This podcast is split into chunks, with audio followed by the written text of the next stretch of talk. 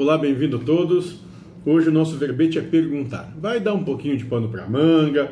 Então a gente deu uns 4 ou 5 videozinhos. Vamos ver. Vamos seguindo e ver até onde é que a gente vai com esse, com esse verbete aqui. Aliás, vamos mostrar, a gente nunca mostra, né? Raramente mostra. Tudo isso sai desse livro aqui, ó, chamado Conversas Espiritualistas. Se quiserem adquirir, está também à disposição. Né? É, então, voltando a falar sobre o verbete perguntar, foi feita a seguinte pergunta para o mentor da casa, né? E para Jehoshua também, nas, nas duas entidades. E a, e a pergunta é a seguinte: é um problema perguntar muito, pois ouvi falar que seria uma infantilidade. Essa foi a pergunta feita para as entidades da casa. E o mentor vai dar a seguinte resposta: O problema em tudo é qual a intenção. Se for para aparecer, dizer para os outros que sabe e eles não, ou para tirar qualquer outra vantagem, então geraria karma. Erro não existe.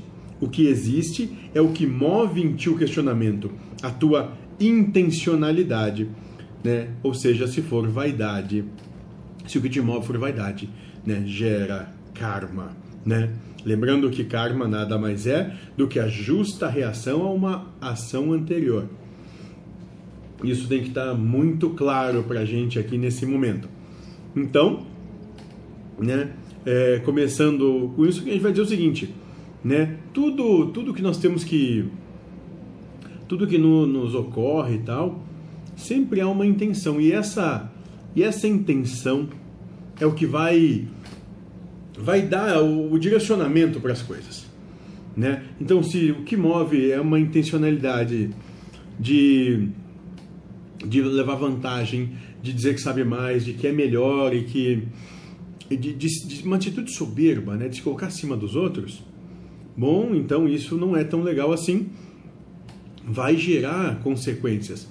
Mas se o que te move for uma curiosidade, né, e uma curiosidade em saber, apenas por saber, porque você entende que gostaria de saber e que com isso não acha que sabe qualquer coisa a mais que os outros ou melhor que quem quer que seja, bom, não tem problema nenhum. Porque Jehoshua vai dizer o seguinte sobre essa mesma pergunta. E, daí, e por isso que a gente pega esse gancho assim com ele, quando ele diz o seguinte: continue perguntando, até porque você não está na terra sozinho.